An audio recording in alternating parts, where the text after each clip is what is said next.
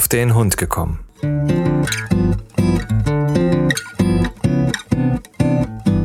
Ein Podcast, auch über Hunde.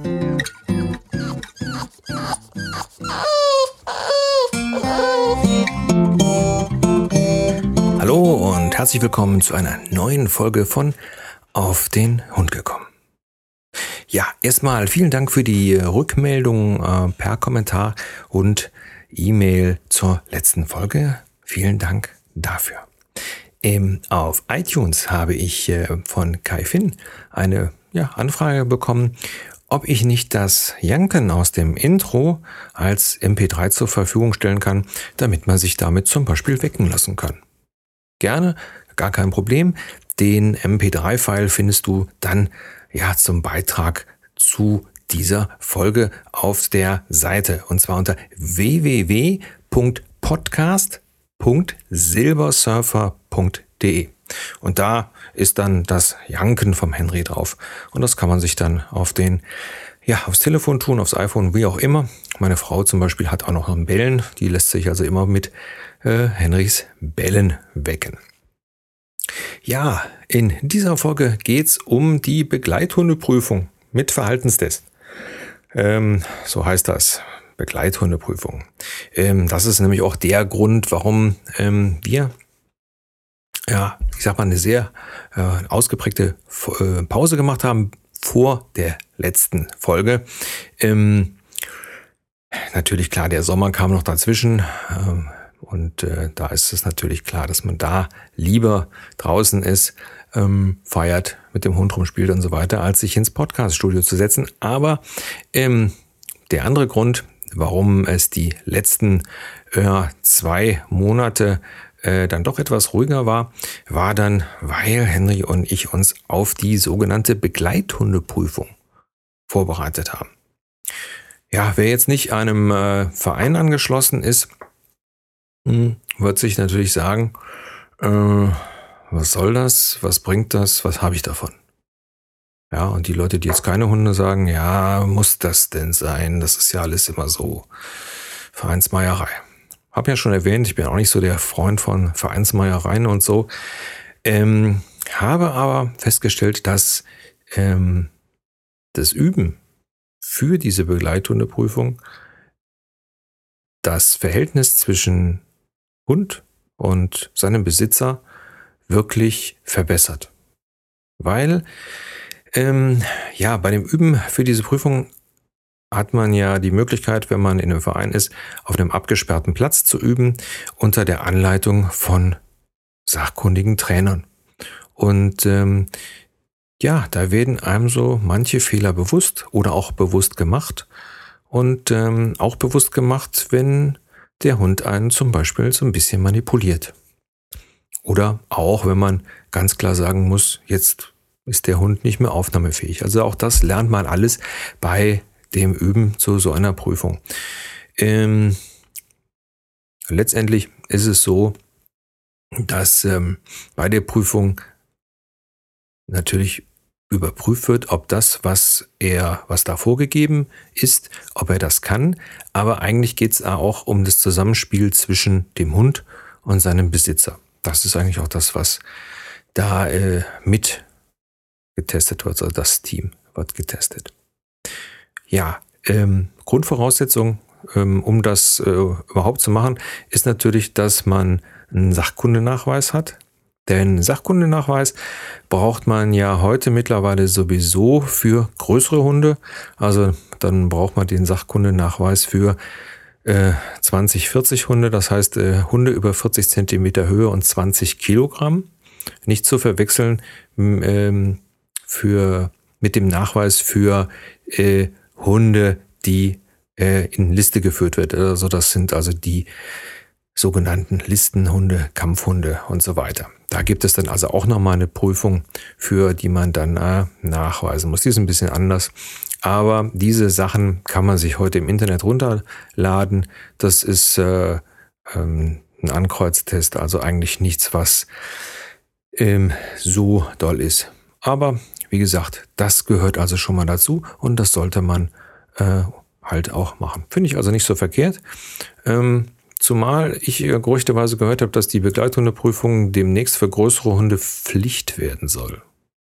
Was ich persönlich nicht schlecht finde. Aber andererseits ist das natürlich auch so eine Sache der ähm, Kontrolle. Das ist genauso wie alle Listenhunde eigentlich ähm, Maulkorb tragen sollen und äh, eigentlich kastriert werden sollen. Hm? Ja, da guckt man sich mal so um und stellt dann fest, dass gerade die äh, ja, Hunde, wo man so sagt, naja, wie gut, dass da noch jemand dran ist, der den festhält, dass die meistens alle nicht äh, kastriert sind. Naja, gut, ist aber ein anderes Thema. Aber wie gesagt, es kann also sein, dass irgendwann die Begleithundeprüfung da wohl auch mal äh, Pflicht wird. Also, ähm, wird also größtenteils abgehalten von äh, dementsprechenden ähm, Hundesportvereinen.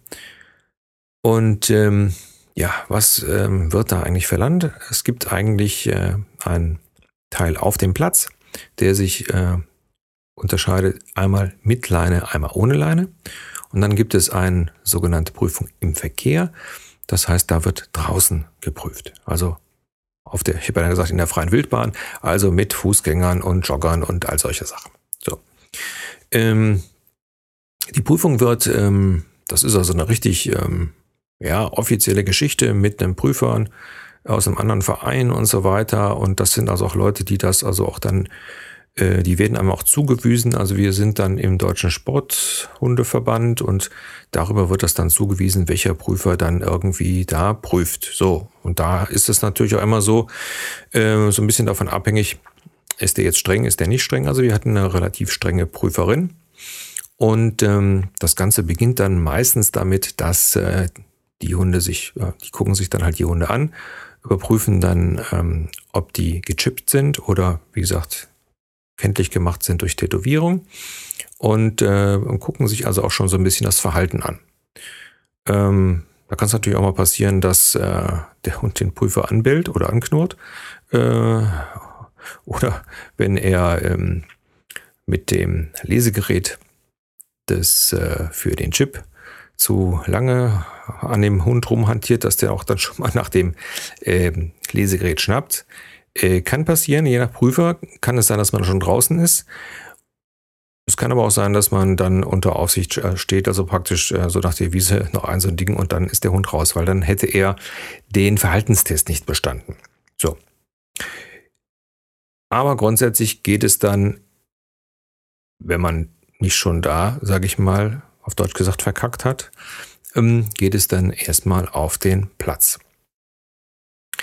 Ähm, es ist relativ, ja, es ist relativ einfach zu, zu erklären. Ähm, hört sich dann in, in, Details ein bisschen kompliziert an, aber es ist einfach so, man, man geht einfach mit dem Hund mit Leine erstmal geradeaus 50 Schritte, macht dann eine äh, Wende und zwar, wir nennen das bei uns im Verein Führer kehrt. Das heißt also, der hm, Hundeführer dreht sich links rum und der Hund muss rechts um einen rum. Und in der Zeit wechselt man hinterm Rücken äh, die Leine, damit der Hund wieder links geführt werden kann. So, das macht man dann. Dann geht man wieder in die entgegengesetzte Richtung zehn Schritte oder zwölf. Dann muss man zehn oder zwölf Schritte laufen und dann abrupt abbrechen und dann schleichen, also richtig ganz langsam und dann geht man wieder normal.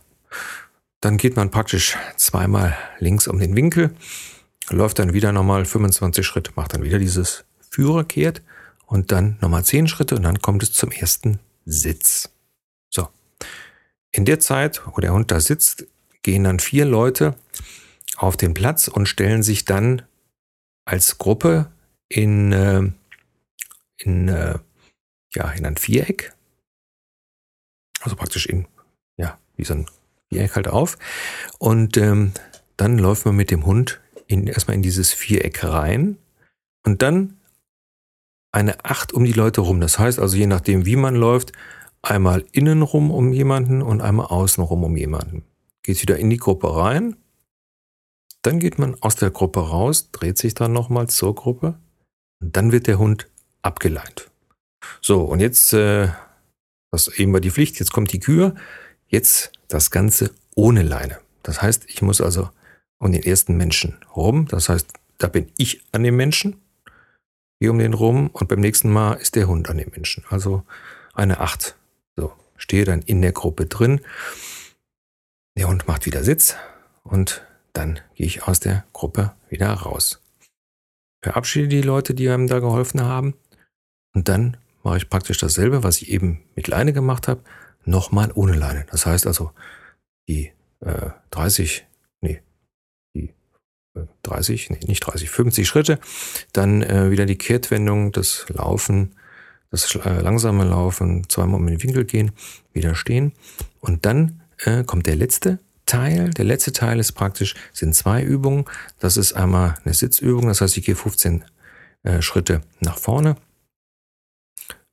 mache, äh, bleibe dann stehen, der Hund macht Sitz und ich gehe dann auch nochmal 15 Schritte nach vorne. Also der Hund muss sitzen bleiben. Drehe mich dann zum Hund und warte darauf, dass dann der Preisrichter oder der Trainer dann ein Zeichen gibt. Dann gehe ich wieder zum Hund zurück. Gehe dann nochmal zurück zur Ausgangsposition. Gehe dann also wieder in die Richtung 15 Schritt.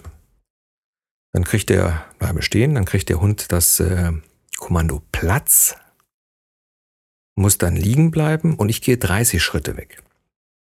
Drehe mich wieder zum Hund, warte auf das Kommando des Trainers oder des Richters. Wenn der also dann das Kommando gibt, rufe ich den Hund, also mit hier, dann äh, soll der Hund vor mir, also auf mich zulaufen, vor mir Sitz machen und dann um mich rumgehen, um dann praktisch links neben mir wieder Sitz zu machen. So, hat er das bis jetzt alles gemacht? Super gut. Dann kommt der ähm, langweilige Teil der Übung. Denn während wir das alles gemacht haben, hat der andere Prüfling, weil geprüft wird immer in Paaren, hat der andere Prüfling in der Zeit, äh, das heißt so schön, im Ablegen des Hundes unter Ablenkung, die ganze Zeit gelegen. Und das müssen wir dann auch. Das heißt also, Während der andere Hund jetzt anfängt, die Prüfung zu machen, muss ich meinen Hund hinlegen und ich entferne mich dann von dem Hund, nachdem, äh, bis 30 Schritte. So. Und der Hund muss also dann liegen bleiben. Ähm, das war bei uns so das große Problem, weil Henry das nicht gemacht hat, weil das ein intelligenter Hund, der denkt sich, Mensch, was soll ich denn hier machen? Er, die ganze Zeit hier sitzen, das macht ja überhaupt keinen Sinn. Ähm, haben wir aber dann durch einen Trick rausgekriegt, indem wir, äh, nachdem er dann mal wieder aufgestanden äh, ist, ihm mit der Wasserpistole zwei Salven gegeben haben. Und da hat er erst dann äh, begriffen, dass äh, das also nicht äh, gewünscht ist. Von daher, ähm, wie gesagt, einmal gemacht, tut dem Hund nicht weh, aber er hat es verstanden, wunderbar. In dem Moment war also klar, Herrchen will das nicht und ich bleibe sitzen. Das war irgendwann Anfang des Jahres und seitdem ist der Hund also auch in der Sache nicht mehr aufgestanden. Das war so total kolossal. Ähm, ist deshalb wichtig, weil diese ganze Prüfung, ähm, da gibt es insgesamt 60 Punkte. Zum Bestehen braucht man 42 und allein diese Sitz, also die praktisch dieses Ablegen des Hundes unter Ablegung, äh, unter Ablenkung, das sind schon 10 Punkte. Das heißt, wenn er sich da einmal rührt und aufsteht, ja, dann sind die zehn Punkte weg. Ja, also wenn er sich nur so halb und so weiter, das hängt dann immer vom Richter ab. Aber dann sind die Punkte halt weg und dann hat man nur noch 50 Punkte dann müsste man also alles andere perfekt gelaufen sein. Also das wird dann sehr, sehr knapp überhaupt diese Geschichte zu bestehen. Ja, so. Und ähm, wenn das dann vorbei ist, dann kriegt man von dem Richter gesagt, ob man dann zur äh, Prüfung im Verkehr man dann dazu ähm, zugelassen wird. Ähm, das sind also dann die Sachen, die eigentlich äh, ja, ein Hund können sollte. Ne? Begegnung mit Personengruppen, Begegnung mit Autos, Radfahrern, Inlandsketern wie, und so weiter. Ja, also all solche, ähm, all solche Sachen oder ähm, den Hund irgendwo anleihen und eben mal kurz weggehen und so. Also äh, was der Hund dann halt äh, machen darf und eben nicht machen soll und so weiter. Das wird dann also alles geprüft. Ähm, ja, sollte man vorher irgendwie da auffällig gewesen sein, dann guckt der Prüfer natürlich da genau hin, ob der Prüfungskandidat einfach nur den Prüfer nicht mochte oder ob der grundsätzlich da irgendwelche Probleme hat. Das fällt dann halt unter auch unter diese Verhaltensgeschichte. Ja, im Großen und Ganzen, sage ich mal, ähm, ist das so eine Prüfung. Ähm, nicht ganz ohne Stolz äh, möchte ich sagen, wir haben sie bestanden. Ähm, ja, muss man, muss man so sagen. Wir haben auch äh, intensiv geübt. Wir hätten also fast letztes Jahr auch schon mal äh, teilgenommen. Der Henry ist aber kurz vorher krank geworden. Äh, ich muss aber zugeben, er hätte es auch nicht geschafft, muss ich so einfach sagen, weil letztes Jahr war einfach zu früh. Ähm, man darf die Prüfung sowieso erst ab 15 Monaten machen. Ähm, aber Henry ist so ein verspielter Hund, da hätte das sowieso keinen Zweck gehabt, ähm, das zu machen. Ja, so grundsätzlich, ähm, warum soll man so eine Prüfung machen? Ich habe es am Anfang ja schon gesagt. Ähm, es macht eine ganze Menge zwischen Herrchen und Hund und auch dieses Verständnis. Und ähm, das Schöne ist, man äh, kann sich nachher äh, sicher sein, dass äh, in Situationen, die eventuell problematisch werden könnten, man mit dem Hund zusammen in der Lage ist, das zu entschärfen. Das heißt also, wenn ich weiß, es kommt irgendwo ein anderer Hund, der so ein bisschen eine, eine Waffel hat oder der den Henry nicht leiden kann oder umgedreht, äh, dann bin ich einfach in der Lage, den Henry abzulegen, also dem zu sagen, Platz, dann macht er Platz und dann liegt der auch. Ja, ähm, also solche Sachen oder auch eben Begegnung mit, äh, mit anderen Hunden oder mit Joggern und so weiter. Man hat da also schon, ähm, ja, mehr Möglichkeiten als jemand, der das nicht trainiert. Und äh, ich bin ganz ehrlich, ähm, wäre ich in dem Verein äh, nicht drin, hätte ich das auch nie gemacht. Also ich wäre mit dem Hund auch nicht so weit. Weil, ähm, ganz ehrlich, ich bin also auch so jemand, der nicht so viel übt. Ähm, klar, wir gehen so ab und zu mal hier so ein bisschen bei Fuß, aber auch nicht lange.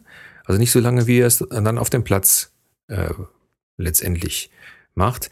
Hat zwei Gründe. A, sage ich mal, äh, habe ich es einfach gerne, wenn der Hund äh, sich frei bewegt und, und Spaß draußen hat.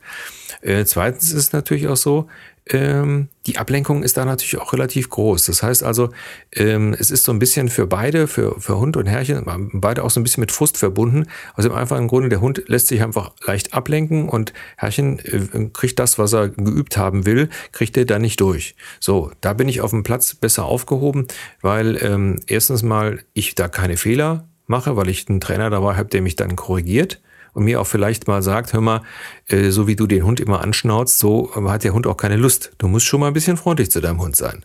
Ja, also solche Sachen hört man dann auch und das finde ich auch ganz gut, weil ähm, man äh, ja einfach auch da so diese zwischen, ich habe ja gesagt zwischenmenschlichen, diese zwischenmenschlichen Beziehungen zwischen Hund und äh, Hundeführer, äh, weil diese, diese Beziehung dann einfach auch so ein bisschen, ähm, man merkt dann auch, dass bestimmte Sachen einfach von dem Hund einfach äh, viel lieber gemacht werden. Wenn man ihn dann einfach so ein bisschen netter anspricht oder einfach mal so ein bisschen Spökes auch macht und so.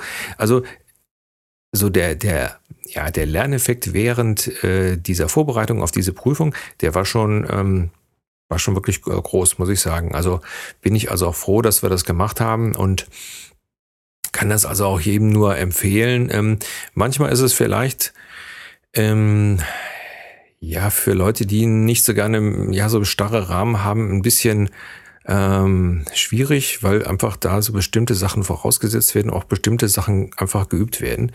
Ähm, also wie jetzt zum Beispiel, wenn ein Hund äh, ja, an der Leine laufen soll, dann soll der halt an der Leine laufen. Dann soll der da nicht rumkajolen, äh, da soll der nicht in die Leine beißen, nicht sein Härchen anstopfen, was auch immer.